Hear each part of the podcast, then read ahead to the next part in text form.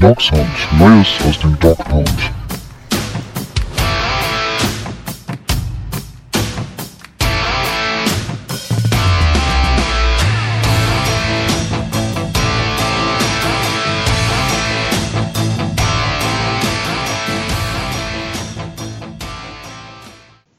Herzlich willkommen zu einer neuen Folge Dog Sound.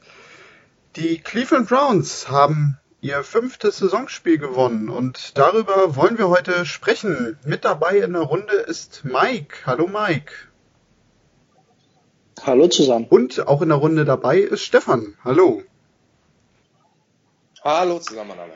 Tja, die Cleveland Browns gewinnen 26 zu 20 zu Hause gegen die Carolina Panthers.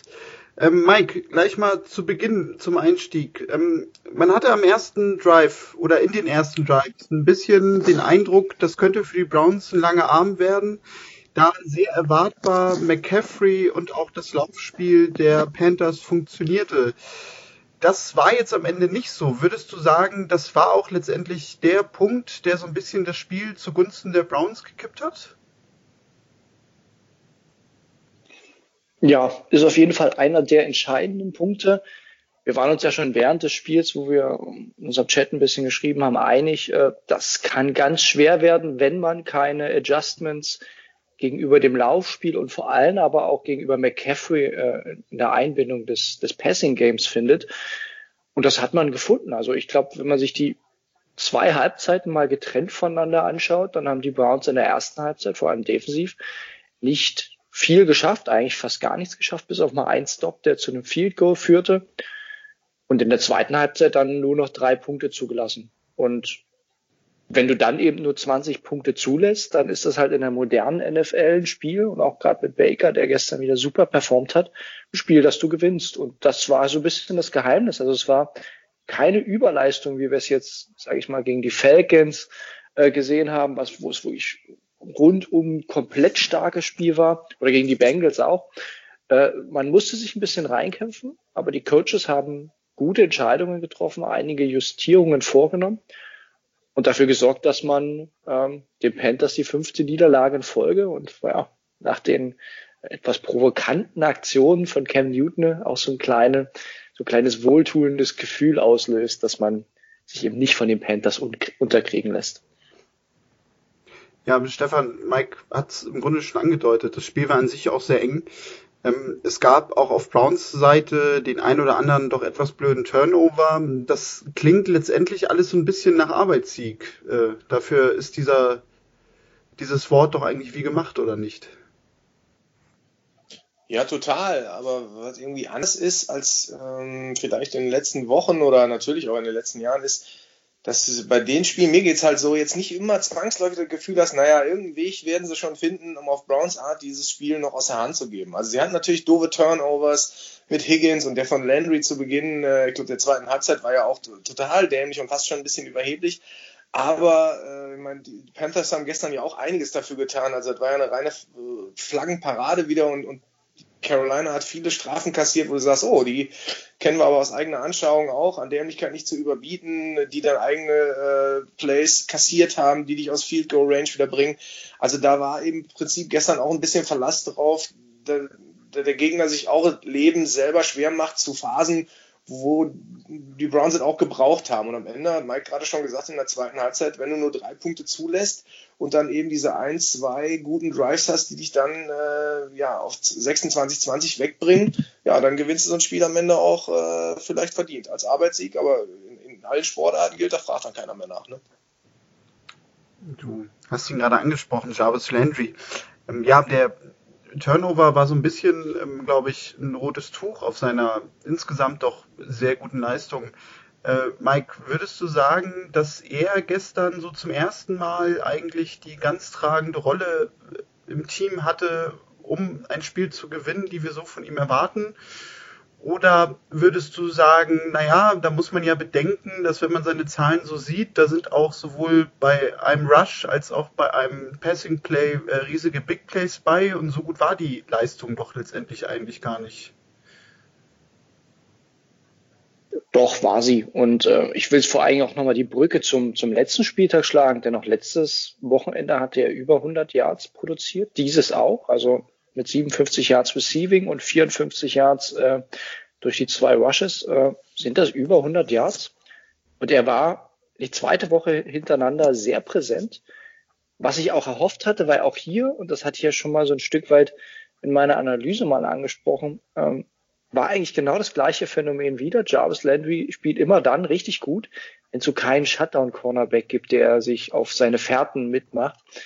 War hier genauso, also das haben die Panthers einfach nicht. Ich fand das Spiel gestern von ihm erneut richtig gut. Also der Fumble, der war bitter, aber das war der von, ähm, von Higgins auch. Also die Fumbles müssen generell abgestellt werden. Das war gestern schon auffällig, dass wir da ein bisschen Probleme haben und zu viel wollen dann manchmal. Ähm, auf der anderen Seite, jetzt um, um rein auf Landry zu kommen, er hat gestern riesig performt. Also das war wahrscheinlich gestern, also für mich war es ein Kandidat für einen Touchdown des Jahres, was äh, die Bombe, die Baker da auf Jarvis gebracht hat. Da gehören auch immer zwei dazu. Also auch Jarvis hat da, da sagt man immer, der hat da Probleme tief zu gehen, aber der hat da sowohl gegen den Safety als auch gegen den Cornerback sich durchgesetzt und diesen Pass in die Endzone gebracht. Und das war ein Riesenplay. War enorm wichtig, wenn man das Spiel jetzt auch nochmal rekapituliert zum Zeitpunkt, ähm, wann das Play passierte. Und den Fumble, den kann man da, man kann, jetzt lässt sich leicht sagen, weil wir gewonnen haben, den kann man dann fast vernachlässigen. Landry war gestern äh, ein Top-Spieler und hat das Team tatsächlich äh, ein Stück weit getragen. Da, da würde ich dir zustimmen. Wenn wir bei den Receivern gerade sind, ähm, Stefan, kommen wir vielleicht mal zu Brashard Perryman. Du hast ja in der letzten Woche schon gesagt, dass er dir gefällt, gerade mit den Fortschritten, die er so macht. Gestern hatte man halt auch wieder den Eindruck, dass er vor allem jetzt endlich ein sehr solider Receiver wird, der eine sichere Anspielstation ist. Denn es ist jetzt ja nicht so, dass er einen 100-Yard-Spiel nach dem anderen abliefert. Also ich glaube, bisher hat er sogar noch keins gezeigt. Aber was ja eine sehr gute Entwicklung doch ist, gerade für, auch für einen Rookie-Quarterback, wenn er weiß, er hat einen Receiver, den kann er anspielen und er fängt den Ball und das auch in sehr wichtigen Plays, die er ja auch von Anfang an eigentlich gezeigt hat. Ähm, würdest du sagen, dass er sogar mittlerweile auch ein bisschen das Zeug dazu hat, der, ich würde jetzt nicht sagen Go-To-Guy für Baker zu werden, aber schon so zu den zwei, drei Receivern vielleicht jetzt auch gegen Ende der Saison nochmal zu reifen, die halt für die Browns auch die Spiele und den einen oder anderen Sieg nochmal entscheiden können. Genau das, genau das. Ähm, und die Entwicklung, ähm, wenn die bis zum Saisonende da gewesen wäre, und sie ist ja jetzt da, wäre ich total zufrieden gewesen, weil äh, Mike hat es ja auch schon gesagt, uns fehlt dieser klare Number One Receiver, seitdem Josh Gordon weg ist.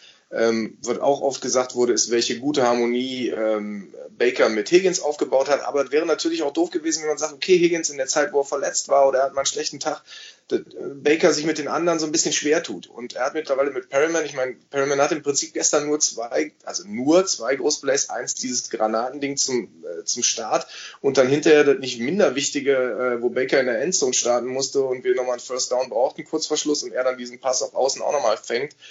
Ähm, das sind wichtige Plays und ich glaube, in der Wahrnehmung ist er einer dieser, wie du gesagt hast, zwei der Receiver, die du anwerfen kannst, und er lässt halt nichts fallen. Also er ist ja mit, diese, äh, mit diesem, nicht Vorurteil, ja, nachgewiesenen Vorurteil nach Cleveland, der viel fallen lässt. Und er lässt eigentlich nichts fallen. Und wenn dann im Prinzip, wenn man jetzt auch Bitonio im Nachgang hört und sagt, wow, also wir haben schon Training gemerkt, der ist flott, der, der, der, ist, der, kann das, der kann die steilen Dinger gehen, die langen Bälle, der bringt uns was. Und äh, gepaart dann, glaube ich, auch mit seinem Willen zu sagen, okay, ich will es allen nochmal zeigen, ich bin ja irgendwie abgestempelt als der überbewertete First-Round-Pick und hier in Cleveland mache ich nochmal einen Neustart, ähm, dann bin ich bei den Stimmen, die dir auch in der Timeline immer öfter begegnen, die sagen, wow, es könnte echt sein, dass wir hier einen riesen Clou mitgeschafft haben, den zu kriegen und ähm, dann doch ihn so ins Spiel einzubringen, wie, wie ein First-Round-Pick halt äh, erhofft Also ich, ich finde es gro also großartig, wäre übertrieben. Er macht ja jetzt nicht Spiele im Alleingang für die Browns, aber ich bin echt zufrieden ähm, weil ja aus einer Phase, wo wir überlegt haben, naja, wen könnte man noch holen, äh, welchen holen wir jetzt noch, einen arrivierten Receiver oder kommen wir mit den jungen Leuten da durch? Und dann haben wir ihn so mehr oder weniger so unvermittelt dazugeholt, war noch keine großen Medienschlagzeilen, ihn zu holen. Und dafür macht er echt einen guten Job, tut uns echt gut.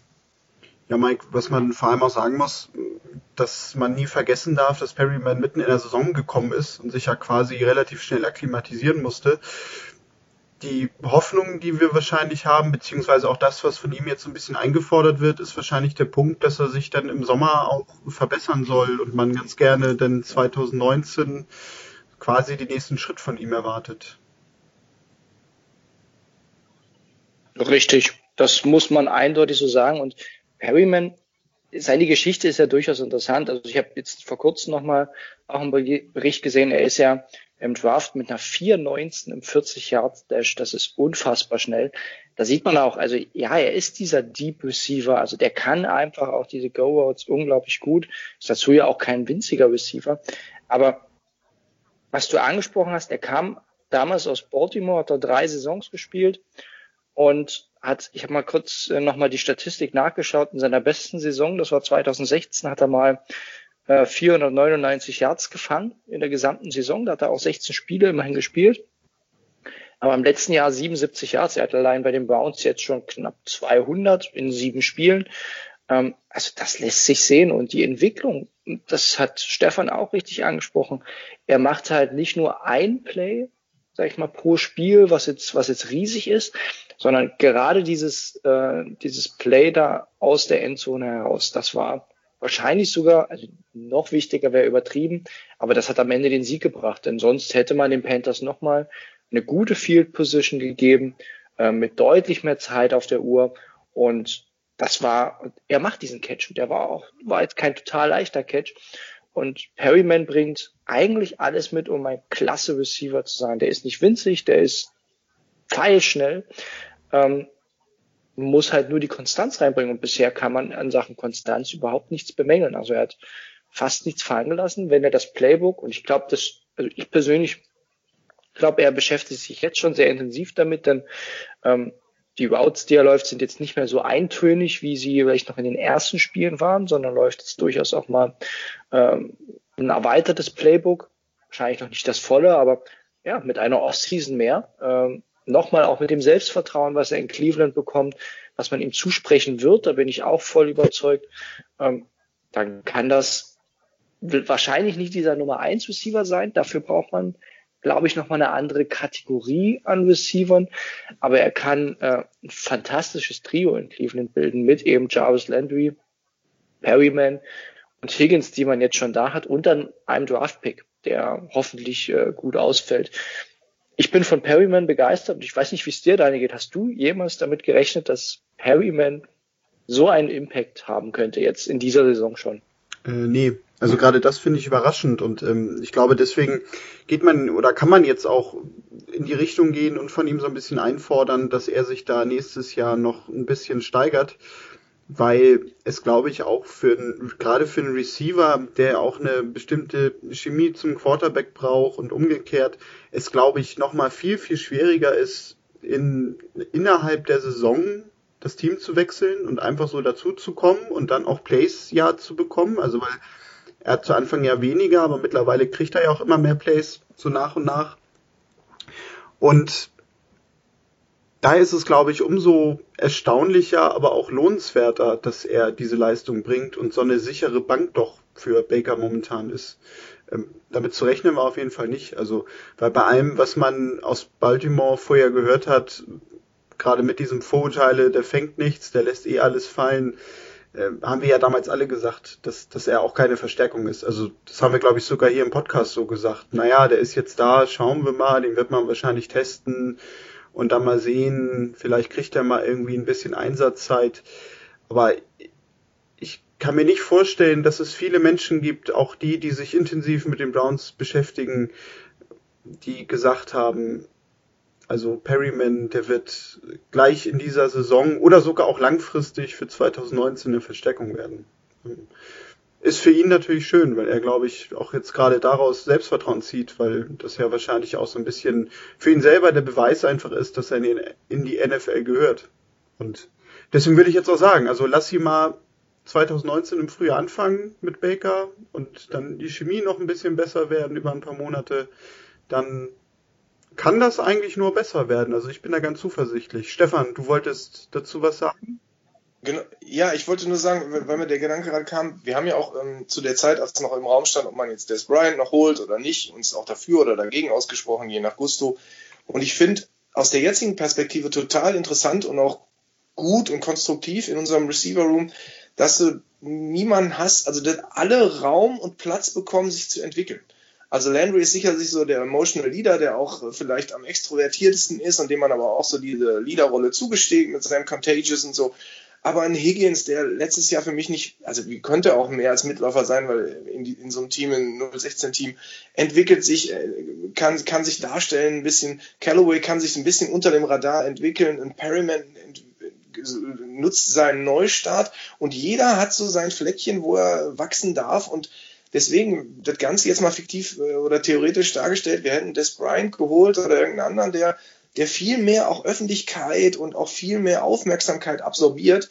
Ähm, ich weiß nicht, ob, ob die, anderen dann genauso viel Platz, Raum, Zeit und Place gehabt hätten, um sich so zu entwickeln. Und ich habe so das Gefühl, dieser Receiver Room entwickelt sich so parallel auf einem Level weiter. Und nicht einer geht so raus und die anderen ja, hängen so ein bisschen fest, sondern es ist so eine kontinuierliche Entwicklung quer über den ganzen Raum. Und das finde ich eigentlich total ähm, gut und, und, und, und optimistisch und positiv für die weitere Entwicklung, die ihr auch gesagt habt. Ja, Mike, also das kann man, glaube ich, äh, als sehr richtigen Gedanken sogar auffassen, oder nicht? Dass es letztendlich richtig war, nicht einen zusätzlichen Star wie Des Bryant äh, noch ins Team zu setzen, sondern quasi auf eine gewisse Bandbreite von Talent zu setzen oder auch Leute mit Talent, die eine zweite Chance bekommen und das Ganze, wie Stefan sagt, ausgeglichen und in der Breite weiterzuentwickeln. Weil das wäre mit Des Bryant doch sicherlich ja. gar nicht möglich gewesen. Es wäre mindestens mal schwieriger geworden, dann hätte man einen Störfaktor gehabt, wenn man ihn auf die Bank setzt oder sehr wenige Snaps gibt. Das war ja schon immer meine Meinung, dass ich das schwierig finde, eben so ein Alster reinzusetzen und ihn dann nicht spielen zu lassen. Also das wäre dann eben Thema, wenn, wenn du einholst, musst du ihm auch äh, die Snaps geben. Und so war es ein Stück weit auch mutig, muss ich sagen. Also Dorsey hat hier äh, Mut bewiesen indem er sagt, ich vertraue auf das Talent, was wir in unserem Receiving Core haben, auch wenn das noch längst nicht Konstanz be beweist und vor allem eben auch haben es noch nicht viele gesehen. Also, dass Richard Higgins diese Entwicklung nimmt, das war jetzt nicht unbedingt abzusehen, muss man ehrlich sagen. Also, ähm, ich hatte das nicht so wirklich auf dem Schirm nach, sein, äh, nach seiner Debütsaison und auch dem letzten Jahr, wo er es dann teilweise mal gezeigt hatte. Aber da muss man sagen, großes Vertrauen bewiesen. Da, da, hatte man ja nicht so viel Gelegenheit, das zu sehen und es zahlt sich aus. Ich hoffe, dass es sich, äh, dass der Weg weiter so geht. Das zeigt sich ja auch. Es gibt immer mal Saisons, die so ein Ausreißer nach oben sind. Also gerade bei Higgins und Perryman, eigentlich haben die beide ein Talentlevel, wo sie es konsolidieren müssten. Beide, und das ist so ein bisschen der Punkt, auf den haben wir alle keinen Einfluss, müssen aber auch fit bleiben. Ne? Also gerade Perryman hat ja auch eine, eine lange Verletzungsgeschichte, die ihn zurückgehalten hat für die Jungs muss man auch hoffen, dass die einfach fit bleiben, ähm, um das weiterzuentwickeln. Und dann steht dem nichts im Wege und dann war das eine fantastische Entscheidung von Dorsey, eben hier aufs Talent zu setzen. Und den Weg muss man in Cleveland auch weitergehen. Also wir haben die Picks gehabt, wir haben sie gut genutzt, werden auch dieses Jahr wieder viele Picks haben und wenn wir dann Team sind, das lieber den älteren Herrschaften den Vorgang gibt, dann funktioniert das gesamte Konzept nicht. Und das macht mir Mut, dass es weiter so geht und dass äh, Dorsey auch weiter eben äh, Mut zur Lücke beweist und den jungen Talenten den, den Vortritt gibt. Ja, wo wir von jungen Talenten und Entwicklungen sprechen, kommen wir vielleicht mal zum Laufspiel und Nick Chubb. Was mir gestern aufgefallen ist, ich weiß nicht, ob ihr das ähnlich gesehen habt, ähm, dass Nick Chubb mittlerweile eine Waffe ist, ohne dass er aktiv eigentlich ins Spiel eingebunden werden muss weil einfach doch die Defense immer sehr darauf achtet, wenn er auf dem Feld ist, äh, dann doch irgendwie die Mitte zuzumachen, weil er ja auch gestern wieder doch eine sehr gute Leistung gezeigt hat und das ja auch jede Woche mittlerweile doch abliefert, mehr oder weniger. Er hatte 5,1 Yards, glaube ich, im Schnitt. Das ist für einen Running Back ja durchaus eine sehr, sehr gute Leistung. Er aber gleichzeitig natürlich auch immer von Baker angespielt werden kann. Und das war gestern ja auch gar nicht so wenig. Ich glaube, er wurde gestern sechsmal angeworfen, hat vier Pässe gefangen. Und dadurch natürlich eine Defense auch immer ein bisschen gucken muss, was passiert denn jetzt, äh, weil die Optionen natürlich mehr sind und sie wissen, also die werden nicht einfach nur stur den Ball irgendwie Feld runterwerfen und dann schicken wir da hinten irgendwie mal Nickelback dazu und dann fangen wir den Pass ab. Äh, Stefan, würdest du sagen, dass Nick Chubb beziehungsweise auch, den darf man ja nie vergessen, auch wenn er gestern nicht so in Erscheinung getreten ist, Duke Johnson so ein bisschen mit ihrer Vielseitigkeit dafür sorgen, dass die Browns Offense insgesamt äh, unberechenbarer wird, aber dass man dadurch einfach auch Baker ein bisschen entlastet, weil eine Defense halt ganz anders reagieren muss. Ja, auf jeden Fall. Ich glaube, das ist irgendwie so eine Wechselwirkung. Also Baker mit seiner Ausstrahlung mit seiner Kreativität und seinen, seinem offensive-minded Spiel da bindet natürlich auch Chubb viel mehr ein. Also Chubb ist ja das Stigma los, er kann den Ball nicht fangen, den kannst du nur rennen lassen. Den hat er jetzt in den letzten Wochen auch anders bewiesen. Äh, dadurch müssen die Defenses sich mehr auch, auch auf so eine Rolle von ihm einstellen und wissen nicht nur, Chubb ist der Runner, Johnson ist der, der auch mal äh, ins Passing Game eingebunden wird. Ähm, ich finde bei, bei Chubb halt zwei Sachen immer bemerkenswert oder drei vielleicht. Erstens diese stoische Ruhe, mit der er auch irgendwo reinrennt, wo mit null Yards rausgeht oder mit Yards for Loss oder wie auch immer. Stoisch, nächstes abhaken weiter, finde ich total gut. Dann dieses Vertrauen in Anführungsstrichen, was man als, als Zuschauer hatte, dass irgendwann bricht er durch, das wird passieren, irgendeine Lücke findet er, auch wenn er fünfmal, sechsmal bei null Yards hängen geblieben ist. Und ähm, er ist äh, natürlich äh, äh, mittlerweile so variabel, dass er auch ähm, bei Plays, wo er um Durchsetzung strebt, und das ist vielleicht der dritte Punkt, wo er welche hat, wo du denkst, okay, ist schon wieder Schluss, die Mauer war relativ schnell zu, und dann siehst du, wie er sich weiterarbeitet und quasi aus einem toten Spiel noch drei, vier Yards rausholt. Ähm, großartig. Und manchmal irgendwie gefühlt so zwei, drei Defensivspieler noch an den Beinen hängt und, und, und schleift die noch quasi zwei, drei Yards mit nach vorne. Bei Duke Johnson, aber die Frage würde ich dann vielleicht auch gleich an Mike weiterleiten, weil du da mehr Ahnung von hast. Also da muss ich sagen, vielleicht noch ein bisschen provokant, da, da kommt mir vielleicht ein bisschen zu wenig. Ich, ich weiß nicht, also es ist ja jetzt alles so geschaffen. Also sind die Leute am Werk, die kreativ vom Playcalling her sind, die jetzt nicht mehr persönliche Animositäten austauschen, aller Todd Haley und Hugh Jackson. Ähm, die nachweislich auch kreativer und, und, und, und gedankenreicher die Running Backs einbinden. Und dann ist mir Duke Johnson, wenn ich jetzt das Spiel so gucke und nicht vielleicht nochmal detailliert und nochmal komplett in der zweiten äh, Wiederholung, einfach zu wenig eingebunden irgendwie. Oder wie siehst du das? Ja, habe ich mir auch notiert. Äh, Duke war gestern überhaupt gar kein Faktor im Spiel.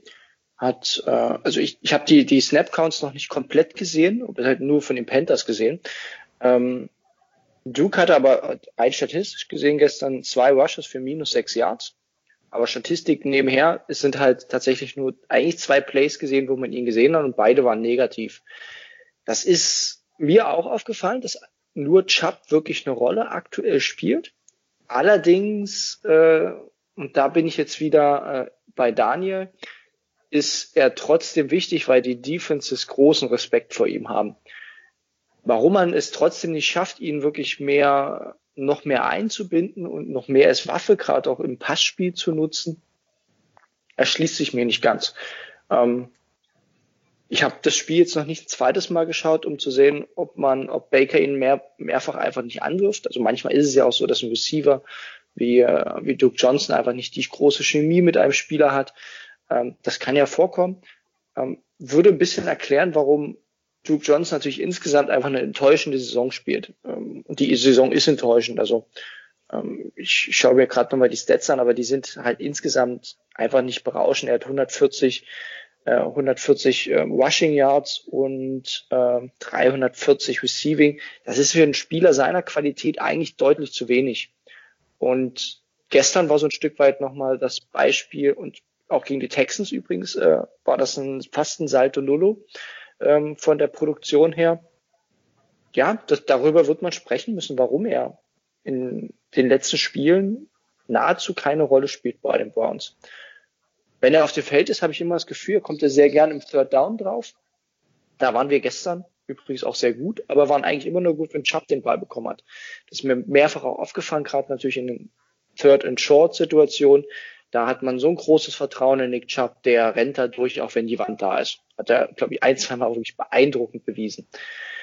Ähm, ich bin mir noch nicht ganz sicher, wie das weitergehen wird mit Duke und Chubb im Duo, ob man äh, sagt, hey, wir haben jetzt eigentlich mit Chubb so einen Workhorse, dass man eigentlich auf ihn allein setzen kann, gerade auch weil er eben im Passing Game wirklich gut ist, da angekommen ist. oder ob das jetzt eine, eine Momentaufnahme ist letztlich, die Duke erstmal in einem nicht so ganz positiven Licht äh, erscheinen lässt, was die Produktivität angeht. Also ich bin mir un, ich bin ehrlich gesagt unentschlossen. Daniel, wie siehst du das? Ja, ich habe gerade genau dieselbe Frage gestellt. Also was, was passiert mit Duke Johnson im Sommer? Ich kann mir vorstellen, dass das vielleicht auch ein bisschen davon abhängt, was er vorhat, was er möchte. Also weil er merkt jetzt natürlich auch, dass er jetzt nicht die absolute Eins ist und dass man wahrscheinlich auch einfach auf Chubb setzen wird im nächsten Jahr, weil er dann seine zweite Saison spielt und hoffentlich dann auch nachweislich sich weiterentwickelt und nochmal einen Schritt nach vorne macht. Und ich glaube schon, dass Duke Johnson den Anspruch hat zu spielen, weil er, glaube ich, selber mitbekommen hat, dass er für die NFL eine Qualität besitzt und auch eine Vielseitigkeit, die durchaus gefragt ist in der NFL. Von daher kann ich mir schon vorstellen, dass er die Browns verlassen wird. Und man dann wahrscheinlich die Lösung setzt, wie du sagst, Chubb ist die klare Nummer eins und dahinter noch irgendwie zwei Running Backs, die so ein bisschen das Pensum deckeln, damit auch Nick Chubb sich im Spiel mal zwischendurch äh, eine kleine Atempause gönnen kann. Ja, vermute ich auch. Also spannend wird noch zu sehen sein, wie groß sein Markt ist. Denn also, ja, man würde für ihn sich definitiv einen Draftpick bekommen. Er hat da jetzt im Sommer verlängert für, ich glaube, vier Jahre und 15,6 Millionen, hab, sagt Spottrack mir zumindest gerade. Ähm, ist für einen Running Back jetzt weder viel noch wenig so ein Stück weit, aber es erhöht sich ja stetig. Ne? Also ist, dieses Jahr ist er noch sehr günstig, da bekommt er knappe Millionen mit Base Salary und ein paar Roster Bonuses. Im nächsten Jahr ist er schon ein bisschen teurer, im nächsten Jahr noch teurer. Die Entscheidung wird man sich stellen müssen und auch vor dem Hintergrund eben, was will Duke eigentlich? Ne? Also bisher er war ja auch unter Crowell eigentlich immer so der zweite Back, der zwar stark eingebunden wurde, war ja auch eigentlich die letzten Jahre fast immer unser bester Receiver, ironischerweise. Ist er halt aktuell nicht mehr und ähm, da wird die Coaching-Frage natürlich auch eine große Rolle spielen. Also welcher Coach wird sich durchsetzen?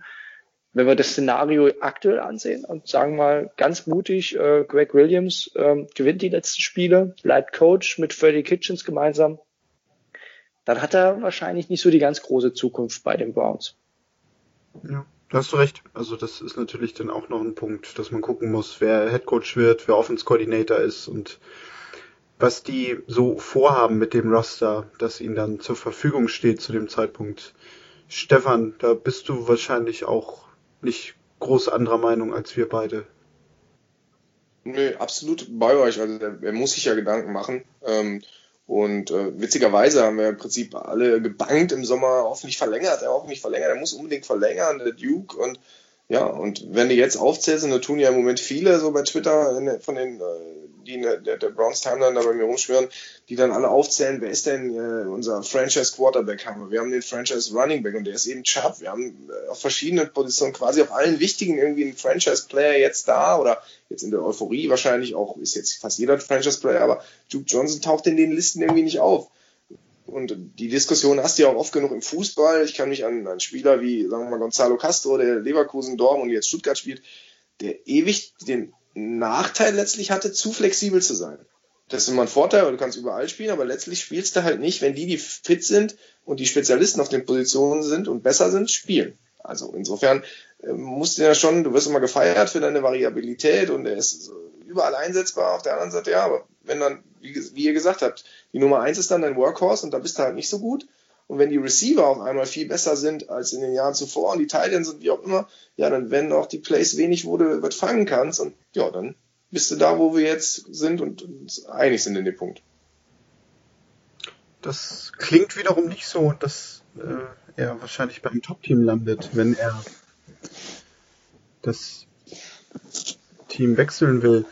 Ähm, kommen wir vielleicht noch mal abschließend, Mike, zur Offensive Line. Was mir da gestern aufgefallen ist, dass ich weiß nicht, warum das ausgerechnet gestern war, das ist vielleicht auch in den letzten Wochen schon so gewesen, dass die Offense Line an einer unheimlichen Dynamik gewonnen hat. Also es gab gestern so ein paar Plays, da haben sie die Defensive Line und alle anderen ankommenden Spieler der Panthers aber so dermaßen dominiert, sowohl im Laufspiel als auch im, im Passspiel, dass ich so dachte, huch, da scheinen ja jetzt plötzlich äh, ein paar Herren, die auch schon länger dabei sind, äh, nochmal quasi eine zweite Luft zu bekommen. Kann das vielleicht auch einfach sein, dass das momentan auch so ein bisschen von der Euphorie getragen ist und dass wir da jetzt nicht zu sehr uns äh, in, reinsteigern sollten, dass wir eine äh, unbesiegbare Offensive bekommen. Also weil man muss dazu ja insgesamt sagen, schlecht ist sie ja nicht. Das haben wir ja letzte Woche schon besprochen. Schlecht ist sie nicht. Äh, ob sie jetzt, also unbesiegbar würde ich sie nicht äh, betiteln. Das wäre wirklich übertrieben. Das haben wir gegen ein Stück weit gegen die Texans auch gesehen. Dass, also da waren sie ja gut, aber haben trotzdem auch ein bisschen Pressure zugelassen. Gestern zum Beispiel hatte Greg Robinson, glaube ich, so ziemlich sein schwächstes Spiel äh, bisher in der Browns Line. Der hatte wirklich große Probleme da, da gegen Mario Addison. Ähm, mehrere Flex kassiert und so weiter. Aber du hast recht, insgesamt, also es sind immer mal so kleine Momente, die man da rauszieht ist die O-Line weiter extrem stark. Also gestern gab es zwar ein Sack, damit ist leider die schöne Serie vorbei. Aber wenn man sieht, dass die einen Sack in den letzten drei Spielen zugelassen haben, also viel besser geht's nicht. Dazu eben in, ähm, im One-Game gestern auch nicht jetzt überragend gespielt, aber du hast schon recht, sehr dynamisch geblockt, mit sehr viel Elan. Ich habe mir auch aufgeschrieben, die O-Line hat insgesamt, ähm, fand ich dieses Battle gegen die ziemlich gute D-Line äh, der, der Panthers gewonnen. Und das ist nicht selbstverständlich. Da spielt ein Kawan Short. Äh, das ist eine ziemlich gute D-Line, die die ähm, Panthers da mitbringen. Deswegen war das nicht selbstverständlich. Und ja, die haben richtig Bock. Ich glaube auch eben, dass Baker Mayfield hinter ihnen als Quarterback ist, äh, gibt jedem von den Jungs nochmal so einen 10% Schub. Weil die eben wissen, ich brauche keine vier, fünf Sekunden wie unter Kessler, Kaiser und wie sie alle hießen, sondern Baker macht das schon, zur Not scrambled er. Und der Fakt, eben im Spiel zu bleiben und die Spiele auch lang zu, äh, lang offen zu halten, das motiviert natürlich alle. Ähm, dazu war die Offense gestern auch nicht so unfassbar lang auf dem Feld. Die hatten nicht so, ich glaube, die hatten unter 50 Plays. Heißt, da bleibt auch die frische Luft noch da. Also mir ist jetzt nicht aufgefallen, dass es ein Riesenunterschied zu den letzten Spielen war, aber mir fällt auf, dass die Entwicklung der O-Line insgesamt äh, weiterhin freudig zu beobachten ist. Also da gibt's ganz wenige Sorgenfelder. Ein kleines war, wie gesagt, gestern Greg Robinson aus meiner Sicht, ähm, wo ich mal gespannt bin, wie er sich jetzt gerade nächste Woche in Denver nochmal schlägt. Aber insgesamt äh, gibt's da fast nichts zu kritisieren. Ein, zwei Flex, so viel, wobei ich da insgesamt die Schiris gerne nochmal kritisieren würde. Da werden wir wahrscheinlich auch nochmal drauf zu sprechen kommen. Die gestern gefühlt die Flagge gar nicht mehr äh, in ihre Hose bekommen haben. Ja, aber die O-Line ähm, sieht man, glaube ich, auch an den PFF-Zahlen. Bitonio mit einer 89,9. Also viel besser geht's nicht. Ähm, und hat mir gefallen. Punkt. Ja, sonst lass uns über die Referees doch gleich mal reden. Also, Stefan, das wirkte gestern sehr, sehr wild. Äh, man kann, glaube ich, sogar aus Browns Sicht sagen, wenn man jetzt Browns-Fan ist, das hatte gestern schon so ein bisschen den Eindruck, dass die Browns unter den Referees leiden. Oder wie hast du das wahrgenommen? Äh, gestern überraschenderweise ehrlich nicht so sehr wie in anderen Spielen. Gestern hatte ich eher das Gefühl, also die, die Panthers haben ja auch, ich kann mich an Plays erinnern, wo sie am Ende durch so kuriose Strafen aus Field Goal, da war die Field Goal Unit ja schon drauf, dann war glaube ich, weiß nicht, Ost, äh, eine Strafe, die wieder zurückging und dann musste gepantet werden. Und wir hatten ja, äh, also ich meine, ich, ich, ich bilde mir ja immer noch nicht durch alle Strafen durchzublicken, aber kurios war doch die, wo der Receiver im Prinzip oder war der Tight End Thomas, der viel gefangen hat, wieder einen wichtigen nach dem Third Down fängt und lässt den Ball dann in die Hände vom Cornerback der Browns fallen und kriegt dafür Taunting? Ja? Mike, stimme zu. Äh, weißt du, welche Szene ich meine? Ja, ja, ja. weiß ich. Also, äh, okay, also wie gesagt, ich lerne jedes Spiel dazu, gebe ich auch gerne zu, aber da habe ich gedacht, Alto Belly und deswegen kriegen die jetzt, das ist auch eine Strafe und wir, also gefühlt haben die gestern ja in anderen Sportarten auch. Ich bin ja immer mal wieder beim Quervergleich Fußball. Also es war gestern zäh und du hast das Gefühl, das Spiel wird wirklich angehalten, angehalten, angehalten und hinzu kam ja noch die Beratungswelle. Äh, witzigerweise haben die US-amerikanischen Kommentatoren ja denen ja schon relativ früh im Spiel unterstellt, sie würden gar nicht, äh, geht gar nicht um beraten, sondern die haben gerade herausgefunden, dass in der Sonne relativ warm ist da unten noch im Feld. Deswegen unterhalten sie sich ein bisschen länger. Aber äh, also, ich meine, wenn, wenn unten schon, wenn der Play ganz zu Ende ist und du siehst schon, wird eingeblendet und du denkst, ah, okay, da, wie viel der Holding wird jetzt sein und ab wann ist Holding eigentlich Holding? Und wenn du die Zeitlupen da manchmal siehst, also ich fand es sehr kleinkariert. Nur wie gesagt, mein Eindruck war gestern nicht die Browns mehr gelitten haben unter den Referees war die Panthers, aber vielleicht habt ihr es anders gesehen. Ja, Mike, sonst gerne dazu. Also weil ich habe das so wahrgenommen, aber jetzt, wo du sagst, Stefan, du hast recht. Also die Panthers hatten da auch Szenen, wo sie zu leiden hatten. Also ich glaube, es waren beide unglücklich mit den Schiedsrichtern, auch zu Recht. Da waren viele Calls dabei, wo ich aus dem Kopfschütteln nicht mehr rauskam. Ähm, insgesamt nochmal, also 17 Penalties im Spiel ist schon ziemlich viel. Da war also rein statistisch schon bei jedem dritten Spiel wurde die Flagge geworfen. Ähm, boah, das ist schon brutal viel. Die Panthers hatten am Ende sogar mehr Flaggen, sehe ich gerade. Das kam mir gestern anders vor.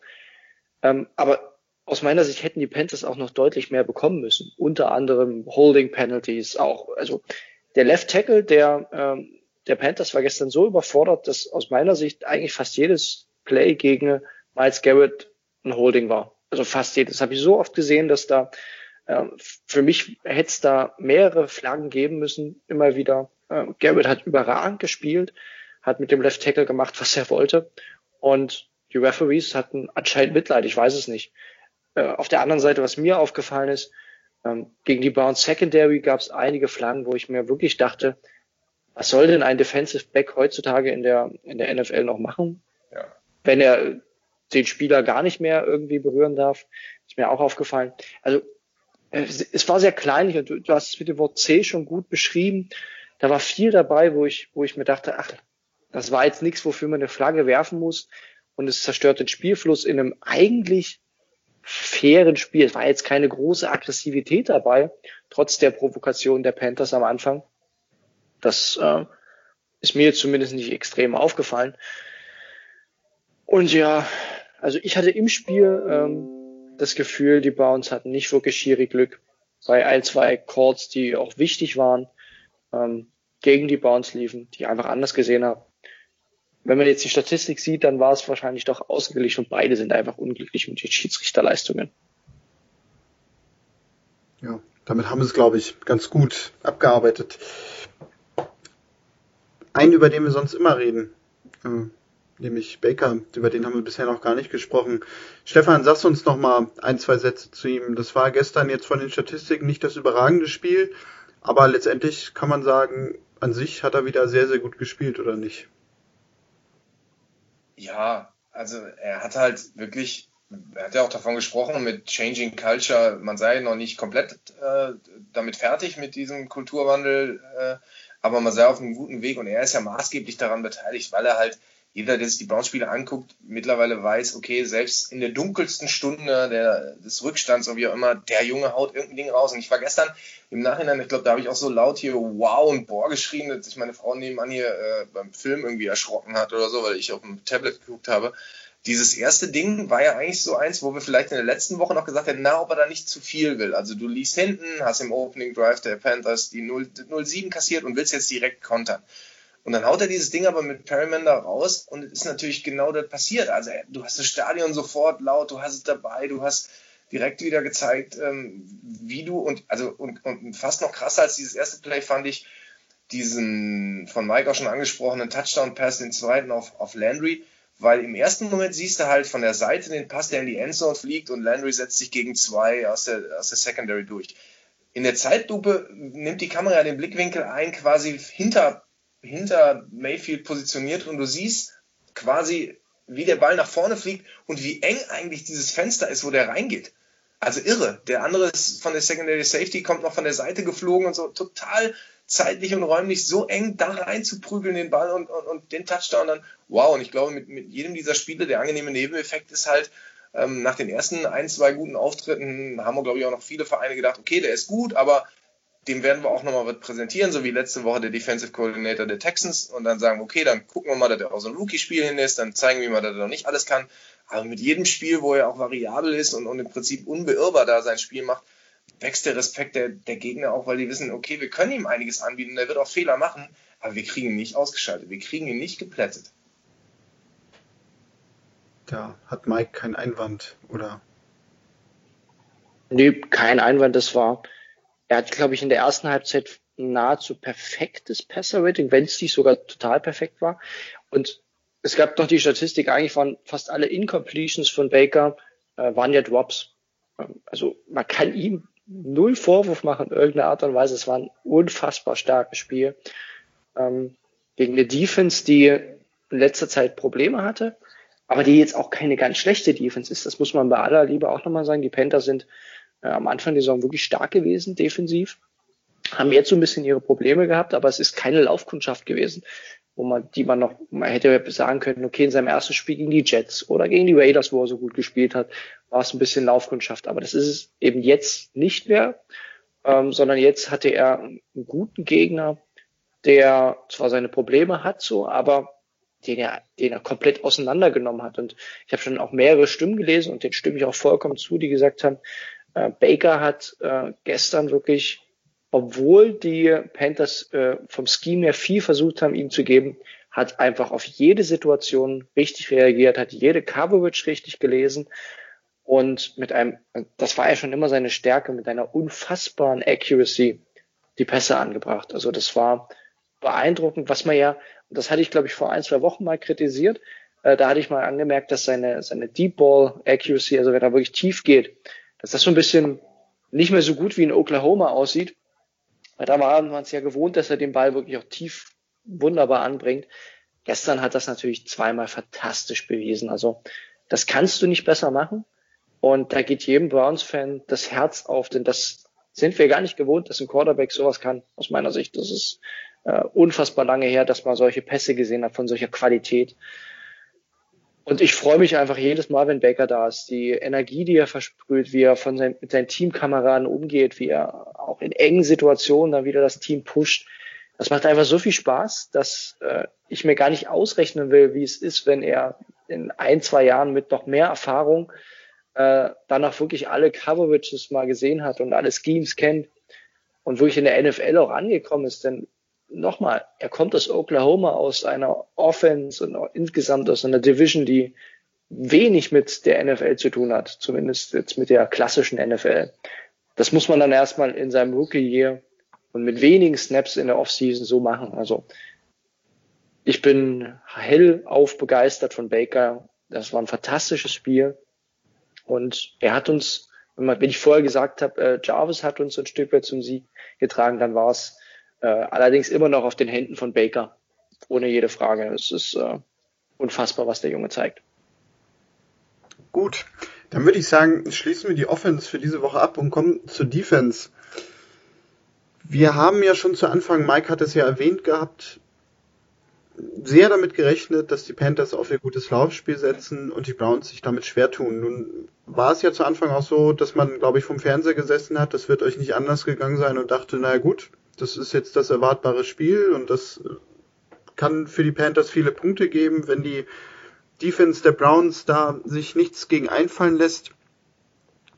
Am Ende war es nur aber so, dass es eigentlich doch sehr unerwartbar war, dass ein McCaffrey keine 100 Yards gelaufen hat und dass auch das Laufspiel, ich glaube mit insgesamt 113 Yards waren es der Panthers, äh, doch relativ gering ausfiel, was mich im Spiel nämlich auch gewundert hat. Ich weiß nicht, ob ihr das auch so wahrgenommen habt, Stefan, dass die Panthers denn doch während des Spiels nachher länger und länger dauerte, erstaunlicherweise vermehrt aufs Passspiel gesetzt haben. Also so ganz am Ende natürlich, wenn sie hinten liegen, kann man es ja verstehen, weil da musst du dich natürlich irgendwie schnell übers Feld bewegen und darfst nicht so viel Zeit verlieren.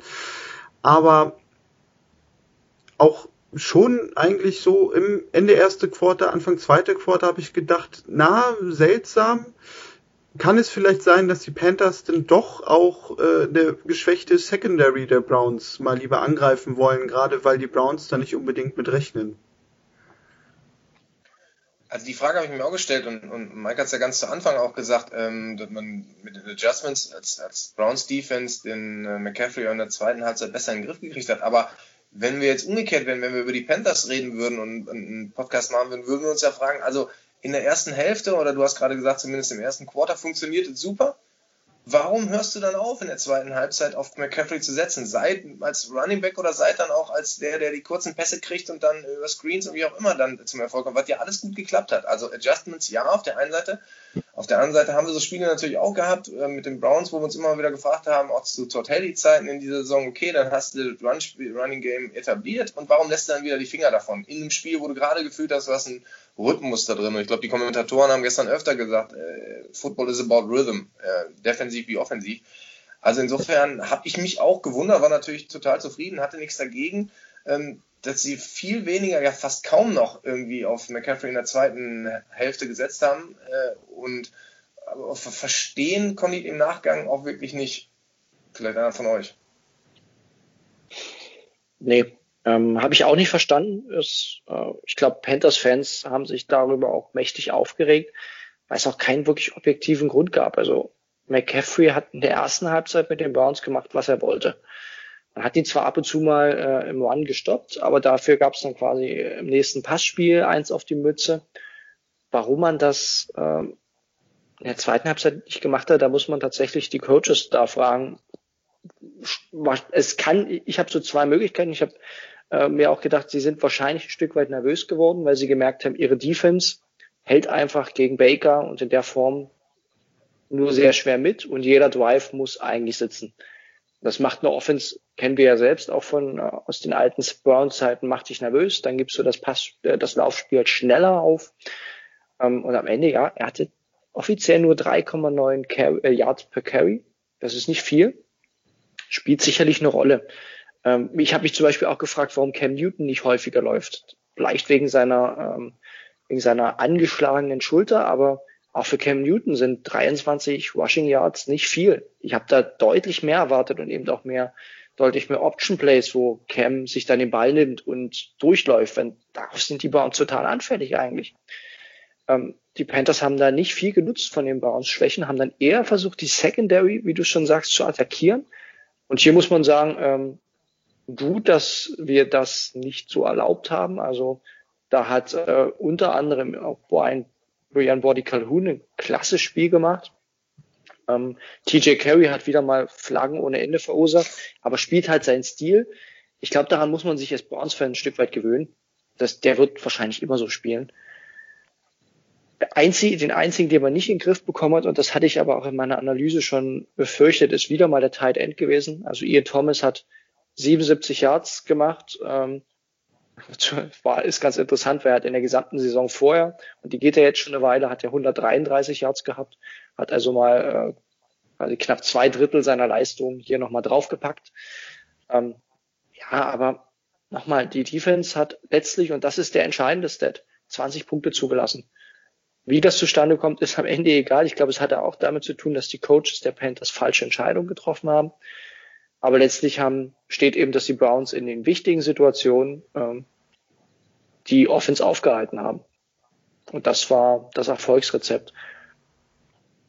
Aber so reproduzierbar ist es wahrscheinlich nicht. Deswegen, also ich bin erstmal einfach nur happy, dass es geklappt hat. Das sind wir alle. Kommen wir vielleicht mal zu Brian Body Calhoun. Stefan, wir hatten ja damals gerade während der Preseason doch davon gesprochen, dass er für die Defense ein ganz, ganz wichtiger Spieler werden kann, eben weil er eine, da sind wir wieder beim Thema, gewisse Vielseitigkeit mitbringt. Äh, würdest du vielleicht sagen, denn es gab ja bisher eigentlich keine Spiele, wo er so wirklich aufgefallen ist, bis jetzt auf das Spiel gestern, wo man ihn mal wieder wirklich wahrgenommen hat, auch als ein Spieler, der das Spiel doch mitentscheidet durchaus. Würdest du sagen, dass er auch wie Duke Johnson so ein bisschen eben genau unter diesem Phänomen leidet, gerade dass er so vielseitig ist äh, und nicht wenig, nee, und nicht viel Spielzeit bekommt? So rum ist es richtig. Ähm, ja, aber nicht, ich, also in meiner Wahrnehmung nicht ganz so sehr wie, wie äh, Duke Johnson auf der anderen Seite des Balls. Also, ähm, weil Calhoun kommt ja doch immer mal wieder in, in Plays, auch in Big Plays rein in, den letzten, in meiner Wahrnehmung jedenfalls in den letzten Wochen und unsere Secondary ist ja so immer mal wieder rotiert ja aufgrund von Verletzungen immer mal wieder, dass er, glaube ich, da eher auf einer positiven Variante seine Vielseitigkeit zum Tragen bringen kann. Also wir haben ja am Anfang der Saison auch diskutiert, hm, er kommt irgendwie gar nicht zum Einsatz und ähm, Williams scheint nicht so drauf zu stehen, sondern eher so auf die zu setzen, die die, die, die Rollen ausführen können, obwohl Williams ja gesagt hat, also er braucht vielseitige Spieler. Ähm, Aber in den letzten Wochen kommt er doch, äh, finde ich, mehr, mehr zum Tragen, auch in unterschiedlichen Rollen, ähm, weil im Prinzip natürlich auch immer mal wieder wir gezwungen sind, durch, durchzuwechseln und, und, und äh, das Personal auszutauschen und damit, damit klarzukommen, was sich gerade anbietet. Jetzt war Denzel Ward ja auch wieder draußen. Gott sei Dank Terence Mitchell wieder da. EJ Gaines ist immer noch äh, äh, weg. Also insofern, ähm, da sind ja immer mal wieder ähm, Räume für ihn und, und, und, und Zeiten und, und, und Plays für ihn da. Anders als es bei Luke Johnson jetzt ist, aber ähm, also insofern, ich, da finde ich eher, ist, ist der positive Aspekt der Vielseitigkeit gerade kommt bei ihm zum Tragen, als die Gefahr zu sagen, er ist zu vielseitig und, und, und kommt nicht mehr zum Zug. Mike, arbeiten wir uns vielleicht mal eine Position weiter nach vorne. Wir haben ja letztes Jahr, doch, äh, letztes Jahr, was ist heute mit mir los? Ich bin nicht ganz da, tut mir leid. Noch sehr siegestrunken heute. Ähm, letzte Woche uns über Jamie Collins unterhalten, der so ein bisschen wirkt, als würde er mit den Browns langsam abschließen und mehr oder weniger dann gut spielen, wenn er sich so ein bisschen mitziehen lässt vom Team. Gestern kann man jetzt böserweise aussagen, hatte man genau wieder diesen Eindruck, denn er hat gestern doch eigentlich eine sehr gute Partie geliefert, oder nicht? Ja, habe ich mir auch notiert. Äh, Jamie Collins war gut und nicht nur, also er hat, also auffällig war er ja unter anderem wegen einem ganz wichtigen Tackle for Loss, äh, das er gemacht hat, aber insgesamt nie Leading Tackler, Tackler war er nicht, aber mit sieben Tackles immer ein zweitbester Brown. Ähm, aber ist mir gestern positiv aufgefallen, weil er ziemlich gut gegen das Laufspiel war. Da hat er mir richtig gut gefallen, hat ein, zwei Mal auch Cam Newton unter Druck gesetzt. Im Blitzing war auch gut. Und ähm, Collins hatte gestern, wenn man so böse sagen darf, er hatte mal wieder Bock. Und äh, es, ist, es bleibt ein Stück weit ein Rätsel, woran das liegt, ob es daran liegt, dass er jetzt ein Heimspiel hatte und gestern die Sonne schien, oder ob es eben, wie ich es letztes Mal schon vermutet hatte, er sich eben äh, mitschwimmen lässt und eben gestern insgesamt einfach das Spiel der Browns auf beiden Seiten sehr dynamisch, sehr energiegeladen war und er eben sich davon auch positiv beeinflussen lässt. Ich weiß es nicht. Es ist, es ist ein ganz schweres, äh, ganz schwer zu bewerten. Ähm, er hat gestern überzeugend gespielt das steht erstmal äh, in seiner Vita. Die Gründe dahinter bleiben weiter rätselhaft. Also ich würde gerne mal auch ein paar Interviews hören von ihm, wo man ihn mal ein bisschen drauf fragt, warum und wieso, aber von Jamie Collins findet man immer keine Interviews, der ist ja eher ein bisschen medienscheu. So müssen wir es uns wahrscheinlich noch äh, errätseln, bis wir im, ja, in ein paar Wochen und Monaten erfahren, wie es weitergeht. Also es bleibt, denke ich, weiter und Jetzt kam unter der Woche auch mal äh, so ein erster Draft-Überblick, wo man, wo die Experten sagen, welche Positionen sind ja besonders stark und kommt doch der Eindruck, den auch ich hatte, ja, in Sachen Linebacker kommt ein richtig guter Draft. Auch da wird sich Greg Williams eben überlegen müssen, was macht man da. Und Collins hat gestern wieder Punkte gesammelt, ob für die Browns oder eben für einen anderen Arbeitgeber. Das werden wir sehen müssen. Ähm, ganz schwierig zu bewerten. Daniel, wie siehst du das? Ja, also haben wir letzte Woche ja schon gesagt, er ist ein kleines Rätsel einfach. Ähm, ich rechne auch damit, dass er mit, dass er gehen wird. Und ihr sagtet ja sogar, oder jemand von euch, dass er wahrscheinlich sogar zu den Patriots auch zurückgehen könnte. Das wäre natürlich wieder so ein Ding, dann könnte ich mir auch vorstellen, dass er da wieder richtig Lust hat und plötzlich auch wieder ein gutes Spiel nach dem anderen abliefert. Letztendlich, ja, werden wir es wahrscheinlich nie geklärt kriegen, ähm, weil da sagst du genau das Richtige und das wird wahrscheinlich Stefan auch ähnlich sehen. Da müsste man ihn einfach selber mal zu anhören, was er dazu denkt. Aber du siehst ihn halt nie in der Pressekonferenz, du findest keine sonstigen Interviews im Internet und auch sonst eigentlich weiter nichts über ihn. Von daher, wenn da nicht irgendwie mal zufällig jemand anderes drüber spricht, wird das wahrscheinlich immer ein Rätsel bleiben. Ja, keine, keine Basis verfügbar für uns äh, aus der Ferne, um auf irgendwelchen Aussagen von ihm mal äh, irgendwas Verlässliches zu sagen. Nee. Wir brauchen Freunde in Cleveland vor Ort. Kommen wir vielleicht noch einen Tick weiter nach vorne in der Defense, nämlich zur Defensive Line. Ähm, da wurde es auch vorhin schon angesprochen, Miles Garrett gestern ein großartiges Spiel gemacht. Ich glaube sogar auch bei Pro Football Focus als bester Defensive Player nachher bewertet worden. Ähm, ganz herausragend, Stefan, war da natürlich sein Sack, denn da hat er nicht nur gezeigt, dass sein Gegenspieler mit ihm ein wenig selber fordert ist, sondern er hat auch einfach gezeigt, was für eine unheimlich dynamische Sackmaschine er sein kann. Es war doch fast eigentlich schon ein bisschen überraschend, dass er nicht mehr Sex gesammelt hat gestern, oder nicht? Ja, fast schon, weil er mit einer Dominanz auftritt, die ihr vorhin ja auch schon angesprochen habt. Und ich finde halt, ähm, man ist ja oft so dabei, dass man denkt, okay, wir gucken ihn uns immer nur an, äh, wenn der Play losgeht und dann äh, überrennt er den Left Tackle und, und kommt er durch oder kommt er nicht durch. Aber er hat gestern zum Beispiel auch einen, äh, ich glaube, direkt in dem, äh, in dem Drive der Panthers, der daraus resultierte, dass wir den Ball mal wieder hergegeben haben, äh, ein Tackle for Loss weit jenseits des Quarterbacks erreicht gegen, ich glaube sogar gegen McCaffrey. Ähm, und ich, ich, ich finde, in den letzten Wochen fällt mir oft auf, wie, wie intelligent er auch ähm, Plays beendet der Gegenseite. Also nicht immer nur dieses eindimensionale, wir zählen mal, wie oft er zum Quarterback durchkommt oder wie viel Druck er ausübt, sondern wie, wie, wie spontan er umswitchen kann, wie, wie intelligent, wie vorausahnd, wie antizipativ er da äh, zu Werke geht in diesem ganzen Raum, der vor ihm liegt.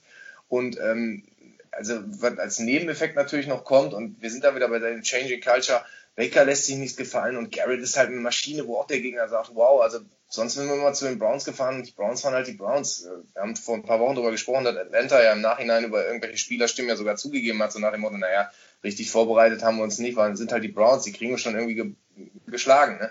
Und er ist halt mit seiner Körpersprache, mit seiner, mit seinem, mit seiner Athletik auch jemand, der auch auf dem Feld einfach dazu beiträgt und sagt, okay, hey, wir sind hier die Browns und wie wollt ihr uns eigentlich schlagen?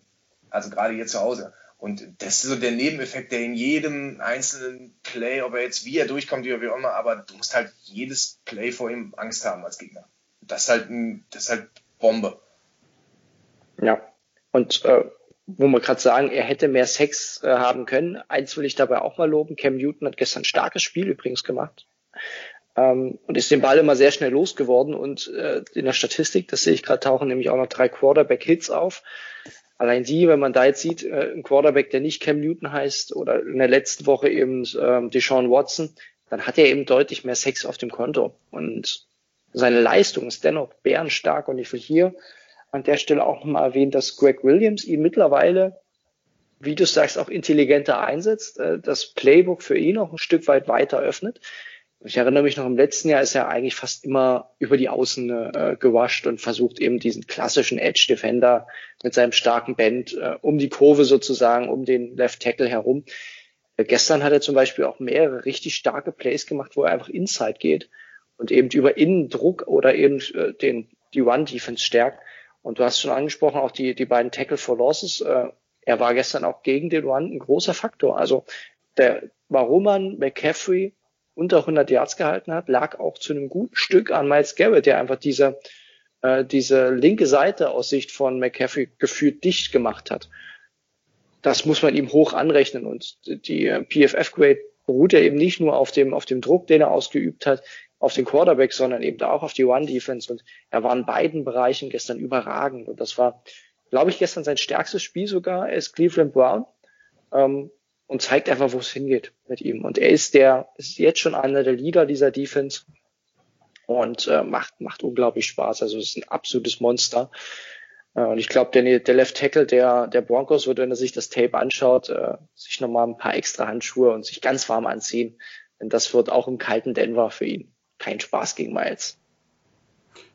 Ja, ich glaube, da sagt ihr was ganz Entscheidendes und das hat Stefan auch gesagt, nämlich dass er im ersten Jahr doch teilweise ein bisschen eindimensional wirkte und man ihm jetzt mehr Freiheiten gibt, weil er, glaube ich, einfach auch ein unheimlich gutes Spielverständnis hat. Das sind halt dann genau diese Situationen, wo er seine eigentliche Aufgabe verlässt, aber sieht, ich kann hier das Play beenden und deswegen gehe ich jetzt mal raus und gehe auf den Running Back, der da irgendwo mit dem Ball in der Walachei hinten umherzieht. Ähm, das scheint für mich so ein bisschen auch ein Lernprozess zu sein, den man ihm da, glaube ich, hat. Also, dass man vielleicht auch im ersten Jahr ganz konsequent gesagt hat, konzentriere dich erstmal auf deine eigen, eigentliche Aufgabe, versuch dich da einzufinden in der NFL und wenn du da eine solide Basis gefunden hast, dann gehen wir quasi den nächsten Schritt und lassen dich auch andere Aufgaben übernehmen. Oder meint ihr, ich interpretiere da zu viel rein, Stefan? Ähm, würde ich vielleicht weitergeben an Mike die Frage, weil, weil du auch dich äh, mehr damit auskennst, wie so mit Erweiterung von Playbook. Aber den Eindruck habe ich auch, wenn man sagt, okay, die Basis hast du jetzt drauf, aber es ist eigentlich verschenkt, dich nur diese, äh, diese Eindimensionalität spielen zu lassen. Ähm, und ich erkenne in, in deinen Aktionen die Kreativität. Und Williams hat ihn ja letzt schon, letztes Jahr schon gelobt, dahingehend, glaube ich, dass er gesagt hat, also er hat noch, noch nie einen Rookie gecoacht, der schon so weit war, schon zu Beginn seiner Profilaufbahn. Ähm, aber Mike, vielleicht du kann ich nicht mal so extrem viel zu ergänzen, weil dafür bräuchte ich auch tatsächlich die Aussage mal von Greg Williams. Es gibt halt zwei Varianten und äh, beide könnte ich mir gut vorstellen. Ich, also Greg Williams gilt ja äh, zwar als Verfechter von aggressiven Defenses, aber er äh, schult seine Defensivspieler schon auch so, dass er sie, dass er ihnen immer nur das gibt, was er ihnen auch zutraut. Und das sieht man gerade bei Rookies eigentlich immer ganz gut bei ihm. Ähm, also ich halte es durchaus für möglich, dass er ihm entweder mehr Freiheiten gibt, aber auf der anderen Seite fordert er schon immer sehr viel Disziplin in seinen, in seinen Schemes und die genaue Aufgabenverteilung. Ich glaube, also wenn ich, wenn ich es beantworten müsste, würde ich sagen, ich glaube eher, dass ähm, er sogar den Auftrag hat von Greg Williams in bestimmten Formationen eben Inside zu waschen, dass das viel von den Coaches auskommt, aber Garrett natürlich immer mehr auch Freiheiten bekommt. Dafür bräuchte ich aber tatsächlich auch nochmal die Aussage von, von Greg Williams und von mir aus auch Miles Garrett, der eben sagt, entweder er darf das situativ entscheiden oder es gibt bestimmte Formationen, ähm, aus denen er eben Inside rusht, weil von mir aus außen da noch der Safety ohnehin jetzt blitzen wird. Beides möglich und beides ist genauso positiv, weil es führt am Ende zum gleichen Resultat, dass man eben in der Defensive den, äh, dem Gegner neue Looks gibt. Vorher wusste man eben, Garrett, da kommt Druck über außen, den kann man gut doppeln. Heute ähm, stellt man halt gerne mal auch einen Safety neben ihn, der dann blitzt und da weiß halt keiner, wer geht jetzt innen und wer geht außen. Und das allein macht es deutlich flexibler und schwerer auch mal als Garrett zu doppeln. Und die Entwicklung ist deswegen positiv, aber was der Ursprung ist, äh, kann ich auch nicht sagen. Vielleicht mal an der Stelle, weil gestern mir einfach aufgefallen ist und ich gedacht habe, ich wollte nur mal kurz loswerden, wenn wir von kreativem Verteidigen und kreativer Defense und Antizipation oder so, also so ein Spiel wie Luke Kigli gestern da abgeliefert hat, als, als Spielertyp, Wahnsinn. Fand ich, also er war ja auf der Gegenseite, aber also ein Spiel so lesen und ich meine, er hat den Touchdown gegen Jarvis Landry verhindert, ähm, Wahnsinn, habe ich so in der Form selten bisher. Ich gucke noch nicht so lange NFL wie ihr über all die Jahre, aber Wahnsinn. Also war ich total begeistert von. Ja, und umso beeindruckender, wenn wir jetzt, da kann ich gleich nochmal was ergänzen. Kükli hat gestern, das ist man ja von ihm gewohnt, überragend gespielt. Ähm, aber einmal hat ihn Freddy Kitchens tatsächlich mit seinem wirklich kreativen Playcall voll erwischt. Und das ist man von Luke Kuechly, der, glaube ich, einer der intelligentesten Linebacker vom Spielverständnis her ist, einfach nicht gewohnt. Nämlich das war das äh, eben der Touchdown von Jarvis Landry, äh, wo man nah an der Endzone schon war, äh, wo man einfach so kreativ äh, gelaufen ist, dass er völlig das, das Play äh, falsch eingeschätzt hat und dann konnte Jarvis Landry wirklich joggend äh, in die Endzone laufen. Das, das fand ich dann auch schön, dass man so einen intelligenten Spieler wie Luke Quickly da mal auf den falschen Fuß erwischen kann. Passiert tatsächlich sehr selten und ist ein großes Lob an Freddy Kitchens und die Offense. Ja, stimmt. Also das hatte ich sogar vergessen mir aufzuschreiben. Also das Play, das war wirklich herausragend gut gemacht. Und da zeigt sich, glaube ich, nämlich auch einfach, um jetzt mal kurz bei Freddy Kitchens zu bleiben, äh, welch Talent er doch eigentlich für diese Position hat. Wir werden sehen, ob sich das im Sommer dann mit ihm weiter ausgeht. Ähm, eine Person, über die ich noch mit euch sprechen möchte, äh, Jenna Avery.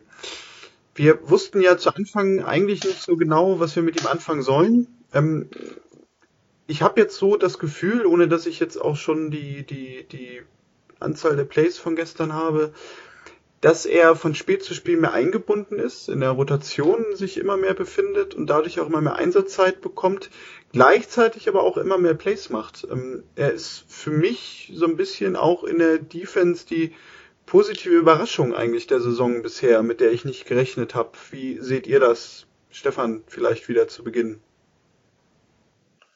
Ja, wir haben ihn ja, ähm, oder alle waren sich ja so ein bisschen unsicher, wo er denn jetzt am besten irgendwie äh, auftaucht, als äh, Linebacker oder doch eher so ein bisschen Pass Rush.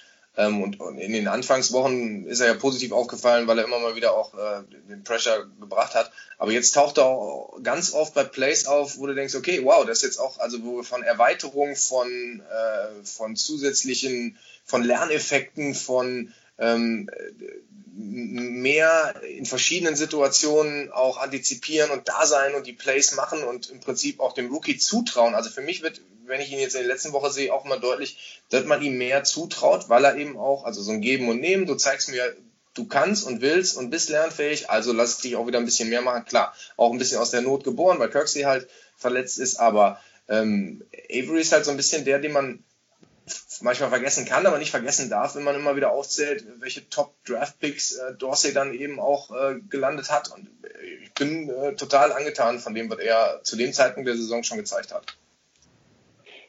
Ja, ähm, Avery, da brauchen wir uns nicht, äh, nicht lang drüber unterhalten. Ich glaube, das ist die Draft-Überraschung in dem Sinne. Ne? Er ist Fünftrund-Pick, hat man diesen Status, glaube ich macht unglaublich viel Spaß. Er hat ja letzte Woche, die Statistik haben wir dann auch noch im Nachhinein, ähm, da hat er gezeigt, was für ein guter Passwasher er ist. Ist da mit einer Unf ich glaube, er hat äh, sechs oder fünf oder sechs Mal den Quarterback ähm, unter Druck gebracht bei 16 Passwash-Versuchen. Die Quote, da kommt nicht mal Miles Garrett ran. Ähm, also überragend. Äh, gestern war er auch wieder ähm, gut im, im, im Pass-Rush-Situation, hat er ein, zwei Mal für Druck gesorgt. Ähm, was mir aufgefallen ist, er ist aber gestern, und das hat mir gefallen, weil das will ich von ihm öfters sehen, auch in Coverage-Situationen als Linebacker äh, ganz gut gewesen. Und da bin ich eben gespannt, ob er, ob er genau diesen Spagat gehen will, gehen kann ob er eben eher dieser Pass-Rush-Specialist bleibt, der aktuell noch tendenziell ist, oder ob er tatsächlich ein richtiger Linebacker wird. Denn dann, spätestens dann könnte man sagen, danke Jamie, ähm, der Gennard macht das jetzt sozusagen. Soweit ist er noch nicht, ist auch noch jung und ziemlich roh, aber äh, die Tendenz gefällt mir dahingehend und ich hoffe auch, dass das noch eine Beobachtung der letzten Wochen wird, denn Seien wir ehrlich, ja, wir werden noch ab und zu mal das Wort Playoffs in den Mund nehmen, aber es geht im Kern um die Weiterentwicklung des Teams und um Spieler wie Gennard Avery. Und da würde ich schon gern sehen, dass man ihn auch mal dort testet, auch wenn man weiß, er ist noch nicht perfekt in diesen Situationen. Und ja, Greg Williams will natürlich jedes Spiel gewinnen und muss jedes Spiel gewinnen, aber ich hätte nichts dagegen, wenn man mal äh, Avery noch mehr eben diese klassischen Linebacker-Aufgaben gibt und dann, äh, um dann zu sehen, wie performt er auf einer konstanten Basis und was kann man von ihm erwarten, wo sind die konkreten Schwachpunkte. Das würde mich halt noch freuen, jetzt im Verlaufe der Saison. Gut. Ähm, gibt's von euch noch Punkte zum Spiel? Noch irgendwas, was ihr euch notiert habt? Weil sonst würde ich nämlich zur Spieler des Spiels Kategorie kommen, die bei uns ja schon bekannt und beliebt ist. Ähm, Stefan, wenn ich keinen Einwand höre, wer war denn für dich der Spieler des Spiels gestern? Also da ich ja sonst auch bei Twitter mal Perryman so, ähm, äh, wie soll man sagen, unterstütze und pushe, nehme ich ihn einfach jetzt, ich nehme nicht Landry, ich nehme nicht Mayfield, sondern er hat so für mich so äh, Anfang und Spiel aufgemacht, Spiel zugemacht, mit zwei Catches, wunderbar, perfekt, nehme ich ihn diesmal. Mike nimmt bestimmt nicht Greg Joseph gehe ich mal von aus. nee, meinen südafrikanischen Freund nehme ich nicht. Ähm, ich habe ich hab auch lange überlegt, weil ähm, Mayfield wäre so ein bisschen die logische Wahl, weil er war gestern unfassbar gut. Auf der anderen Seite war aber auch Miles Garrett unfassbar gut. Ich habe, glaube die letzten Male immer schon Baker genommen. Ich will jetzt Miles Garrett wirklich nochmal erwähnen, dass der wahrscheinlich sein bestes Spiel als Browns äh, Spieler gemacht hat. Und deswegen wird er von mir nominiert als Spieler des Spiels. Da kann ich mich heute anschließen, den habe ich nämlich auch. Und auch aus tiefster Überzeugung, das ändere ich deswegen nicht mehr. Aber was ein Luxus, ne? dass wir nach so einem Spiel keinen Baker und keinen ja. Jarvis haben, wo wir sonst nach, also wir hätten uns ja vor Wochen und Monaten noch nach solchen Leistungen die Finger gelegt und hätten gesagt, wir nehmen den alle und gebucht und keiner Wahnsinn, wer hätte gedacht, dass man so ein Browns-Spieler so spielen kann. Und jetzt haben wir halt die Qual der Wahl nach Das stimmt. Spiele. Also wenn man sich das jetzt anguckt, so ein Harryman, der als Spieler des Spiels gewählt werden kann, das äh, ist, glaube ich, schon ein Luxusproblem, das wir langsam hier entwickeln. Aber ich finde, es fühlt sich gut an. Kommen wir vielleicht noch zu ein paar Fragen, die wir bekommen haben, die nämlich auch dieses Mal gar nicht direkt zum Spiel waren. Da kommt nämlich genau das Wort, das Mike eben schon in den Mund genommen hat, nämlich die Playoffs. Die Fanpage NFL German Fanpage fragt uns, Playoffs sind noch drin. Wie steht ihr dazu? Nun ist ja leider unser Playoff Mathematikbeauftragter Arne heute nicht da. Von daher, Mike, übernimmst du die Aufgabe heute oder lässt du die Rechnerei doch lieber sein? Äh, also ein bisschen aus Jux und Tollerei kann man das Spiel ja gern machen. Ähm, und lustigerweise haben ja tatsächlich gestern die Steelers verloren, wodurch man tatsächlich noch die Division gewinnen kann. Das ist ja tatsächlich noch lustiger fast als, äh, als alles andere. Und ja, also was, was ich zunächst mal sagen muss, wenn wir über Playoffs reden, ähm, wir hatten ja vorher gesagt, okay, in Denver im Dezember, das hatte ich vor allem immer gesagt, ganz schwer. Ich gestern halt Denver gesehen habe, da sprechen wir gleich noch mehr drüber, aber die sind auf jeden Fall machbar. Und dann spielt man noch gegen unsere Division-Rivalen äh, aus Baltimore und äh, Cincinnati und die sind auch beide schlagbar.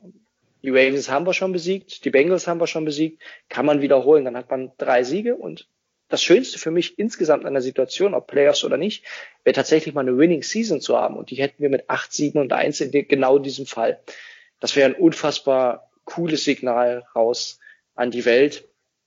Und wenn man 8, 7 und 1 geht, ist die Chance, in die Playoffs zu kommen, naturgemäß nicht allzu groß. Es gibt immer mal Teams, die mit 8 und 8 reinrutschen. Da hat man quasi ein halbes Spiel Vorsprung, aber es muss unfassbar viel zusammenkommen.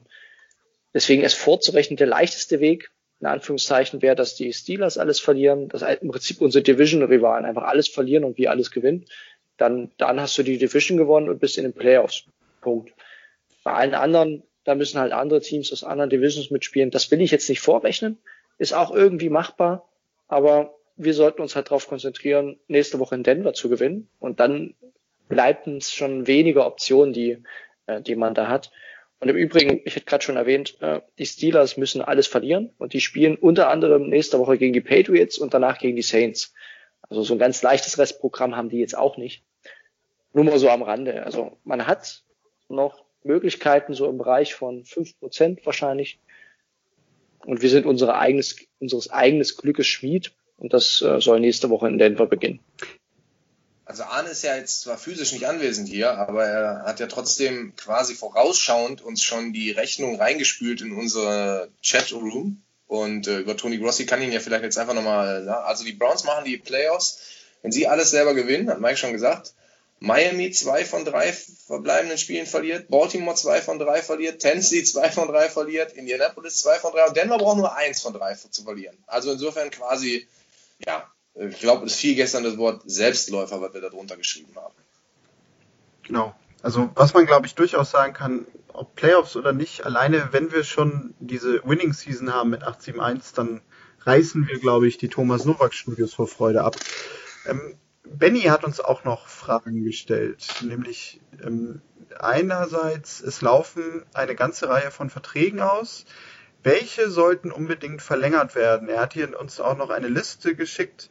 Da stehen so Namen wie Tyrell Taylor, EJ Gaines, Earl Watford, Philip Gaines, Greg Robinson, Orson Charles, Rod Streeter, Ray Ray Armstrong, Carl Davis und Brashard Perryman. Ähm, Stefan, wenn man sich das jetzt so anschaut, bis auf Perryman, vielleicht jetzt nicht unbedingt alles Namen, die man jetzt nächstes Jahr unbedingt im Roster haben muss. Also auch mit Tyrell Taylor rechnen wir eigentlich schon fast, dass man den irgendwie traden wird oder nicht. Ja, auf jeden Fall. Also von denen, wenn ich alle jetzt noch mal eben durchspiele, die du genannt hast, würde ich sagen Robinson ähm, und Perryman.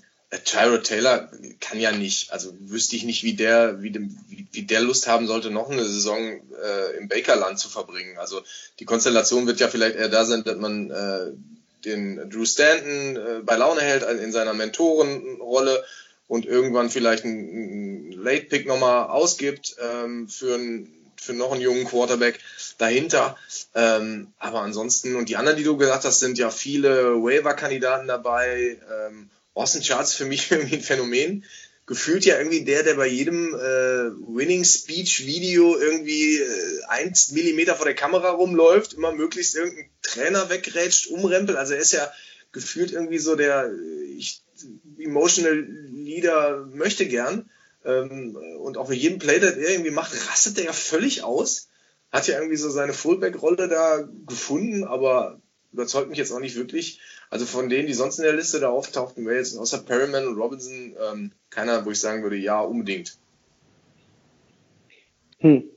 Also ich würde EJ Gaines schon gern halten. Also der SS Cornerback hat halt jetzt Verletzungspech gehabt, aber war davor durchaus eine gute Stütze. Mal, da wird es interessant zu sehen sein, wie teuer er ist. Aber man hat Denzel Ward, man hat Terence Mitchell und da jetzt so als dritte Option EJ Gaines zu halten. Den hätte ich zumindest eigentlich gerne als lieber im, im Kader als TJ Carey, so mal rein vom Vergleich her. Aber Carey ist halt länger gebunden, deswegen wird das durchaus eine Frage sein. Greg Robinson sollte man auf jeden Fall verlängern. Der Junge ist immer noch erst 26 und aktuell ein richtig starker Left Tackle. Also für mich auch ein absoluter Verlängerungskandidat. Da eher die Frage auch, wie viel Geld will er denn jetzt schon? Ähm, und Orson Charles ist halt so ein emotional Leader, wie man heutzutage so schön sagt.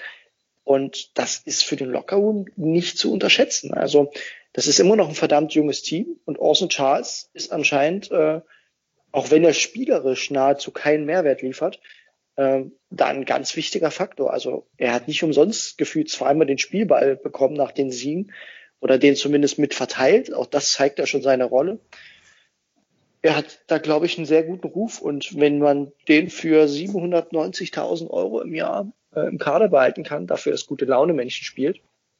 Wir hatten Hugh Jackson, der das zwei Jahre lang versucht hat. Also dann habe ich Orson Charles gern weiter drin. ähm, von mir aus kann er gern den U 2.0 machen.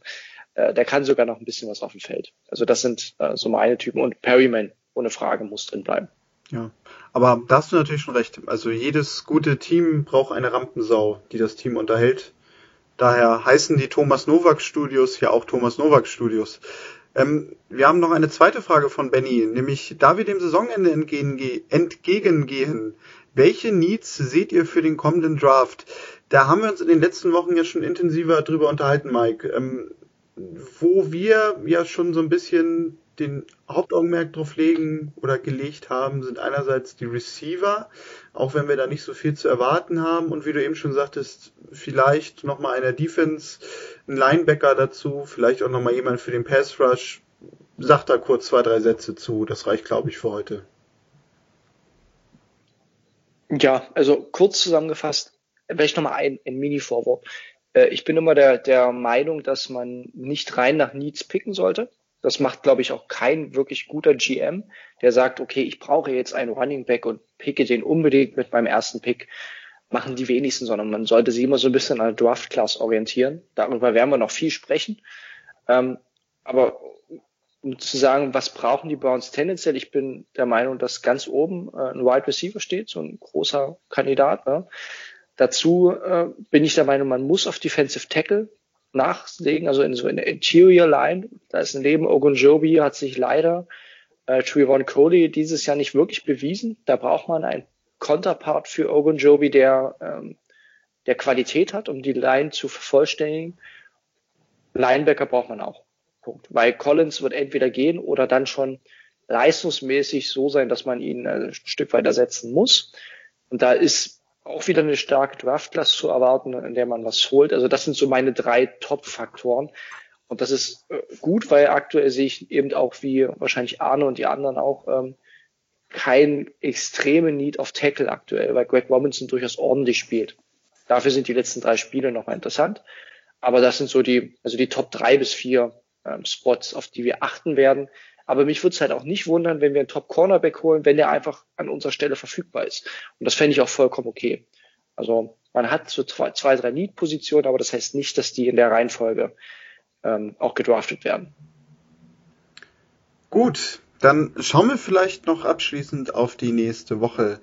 Die Cleveland Browns spielen mal einen Tag früher, nämlich in der Nacht von Samstag auf Sonntag um 2.20 Uhr, also ein Saturday Night Game in den USA, bei den Denver Broncos in Mile High. Ähm, die Broncos Sie sind, finde ich zumindest, irgendwie in diesem Jahr immer unterhaltsam. Ich sehe sie meistens in der Red Zone eigentlich sehr, sehr gerne. Ähm, die Offense kann man, glaube ich, insgesamt sagen, ist sehr durchschnittlich. Das Einzige, was heraussticht, ist bei ihnen das Laufspiel. Und die Defense lässt insgesamt wenig Punkte zu. Dort sind sie auf Platz 9, glaube ich, im Ranking.